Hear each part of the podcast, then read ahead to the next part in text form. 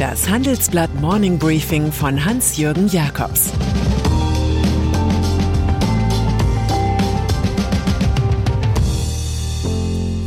Guten Morgen allerseits. Heute ist Dienstag, der 12. April 2022 und das sind unsere Themen.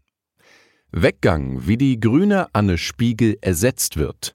Abgang, Russland ist Bilanzgift für die Konzerne. Und Zugang, Saudis finanzieren Trumps Schwiegersohn. Anne Spiegel.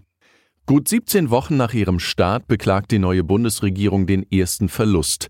Einen so frühen Abgang konnte sich keiner vorstellen. Und wenn, hätte man Verteidigungsministerin Christine Lambrecht und Gesundheitsminister Karl Lauterbach als Adieu-Kandidaten nominiert.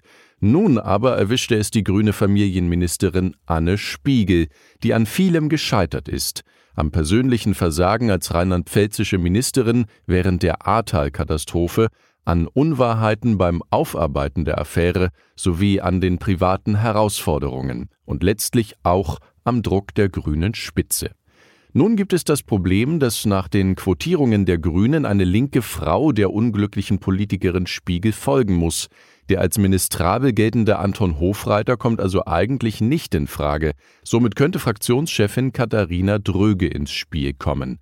Vor den Landtagswahlen im Mai in Nordrhein-Westfalen und Schleswig-Holstein soll in der zweitstärksten Regierungspartei unbedingt das alte Ariel-Motto gelten. Nicht nur sauber, sondern porentief rein.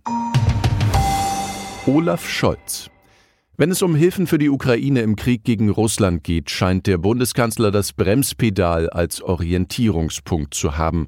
Er warnt nun vor Alleingängen bei Waffenlieferungen. Er strebe ein sorgfältig abgewogenes Handeln an. Seine grüne Außenministerin Annalena Baerbock dagegen bringt schwere Waffen für das überfallene Land ins Spiel. Vor allem die USA werden hier bereits aktiv. Material könnte aber auch von Rheinmetall kommen. Der Düsseldorfer Rüstungskonzern will bis zu 50 Panzer in die Ukraine liefern. Laut Vorstandschef Armin Pappberger könnte der erste Leopard 1 in sechs Wochen geliefert werden. Im Osten der Ukraine zeichnen sich unterdessen fürchterliche Schlachten ab. Die russische Seite reklamiert bereits, den Hafen von Mariupol eingenommen zu haben. Russland Abschreibungen. An dieses Phänomen werden wir uns wohl gewöhnen müssen. Gestern war ein Tag, an dem gleich zwei bedeutende Konzerne mit hohen Minusbeträgen auffielen. Zum einen verabschiedete sich die französische Großbank Société Générale vom Russlandgeschäft und verkaufte ihre Tochter Rossbank an den Vorbesitzer, den Oligarchen Wladimir Potanin. Bei der Kia-Aus-Aktion fielen zwei Milliarden Euro Abschreibungen an, dafür entschwanden Risiken in der Bilanz. Der zweite Fall von Bilanzkorrekturen, die durch Wladimir Putins Krieg induziert sind, betrifft den Chemiekonzern BASF, dessen CEO Martin Brudermüller mit apokalyptischen Tönen vor einem Energieembargo gegen Russland warnt. BASF muss 1,1 Milliarden Euro auf die Tochter Wintershall Dea abschreiben, an der auch Oligarch Michael Friedmann weiter beteiligt ist. Gemeinsam hatte man der Projektgesellschaft für Nord Stream 2 Geld geliehen, einer Gaspipeline, die zum Bilanzschreck und zur Industrieruine am Ostseeboden wurde. Thema Gas. Der Versuch der Bundesrepublik, schnell Ersatz für das ökonomisch billige, politisch sehr teure Russengas zu finden, erhält neuen Schwung. Heute wird die Hanseatic Energy Hub GmbH bei den Behörden alle Unterlagen für den Bau eines Terminals für Flüssigerdgas in Stade einreichen. Der US-Chemiekonzern Dow Chemical beteiligt sich als Minderheitsgesellschafter an dem Terminal, der auf dem Firmengelände des amerikanischen Unternehmens entsteht, was ungewöhnlich ist.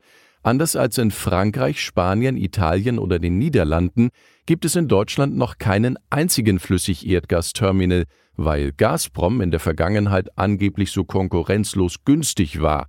Außer Stade sind Wilhelmshaven und Brunsbüttel als Standorte im Gespräch. Unsere Titelgeschichte heißt passend dazu Turbo fürs Flüssiggas. Börsengänge. Sie sind die Aufputschmitte des Finanzmarkts, doch derzeit herrscht in diesem Bereich eine Sanatoriumsruhe. Der Ukraine-Krieg nimmt den Investoren die Lust am Handeln. Zudem weiß man genau, wie schwach sich fast alle Firmen schlagen, die 2021 und 2020 an die Börse gegangen sind. Da sind zum Beispiel die Online-Plattformen Auto1 und Mr. Specs, die Kurseinbrüche von 75 bzw. 65 Prozent erlebten. Wie ein Report unserer Finanzredaktion zeigt, fällt nur die Rüstungsfirma Hensoldt mit einem Plus von mehr als 100 Prozent positiv auf. Auf ein Ende der Flaute hoffen Stepstone von Springer und die Wasserstofftochter Nukera von ThyssenKrupp. Wenig später wollen auch die Orthopädie-Spezialisten von Otto Bock, das Datingportal Parship oder der Tankkartenanbieter DKV den Schritt aufs Parkett wagen. Jared Kushner und dann ist da noch Donald Trumps Schwiegersohn, dessen Private Equity Firma Affinity Partners wunderschöne Gaben aus dem Morgenland erhält.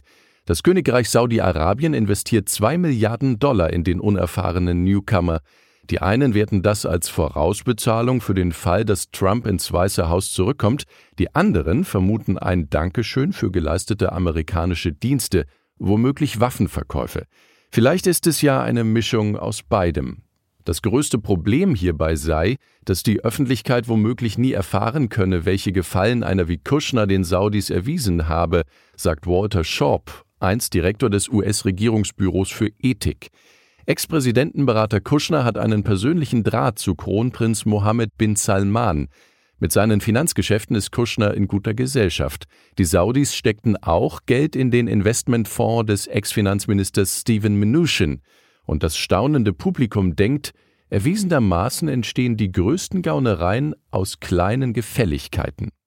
Ich wünsche Ihnen einen angenehmen Tag. Es grüßt Sie herzlich Ihr Hans-Jürgen Jakobs. Zur aktuellen Lage in der Ukraine. Österreichs Kanzler Karl Nehammer hat Wladimir Putin getroffen, aber offenbar nichts erreicht. Das gibt den Kritikern in seinem Land zumindest teilweise recht. Beim gestrigen EU-Außenministertreffen stand ein Ölembargo gegen Russland nicht auf der Tagesordnung, aber die Diskussion geht weiter. Weitere Nachrichten finden Sie fortlaufend auf handelsblatt.com/Ukraine. Das Handelsblatt Morning Briefing von Hans-Jürgen Jakobs, gesprochen von Tobias Möck.